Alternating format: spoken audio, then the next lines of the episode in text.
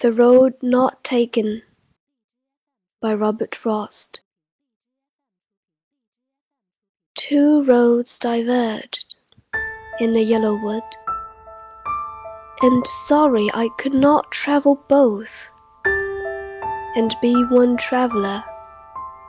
Long I stood and looked down one as far as I could to where it bent in the undergrowth.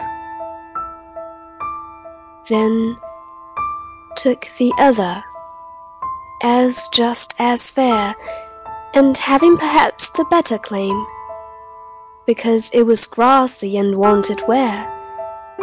Though, as for that, the parson there had worn them really about the same, and both that morning equally lay in leaves no step had trodden black. Oh, I kept the first for another day.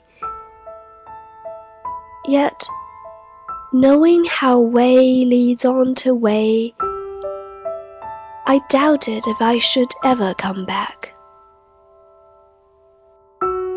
I shall be telling this with a sigh, somewhere ages and ages hence.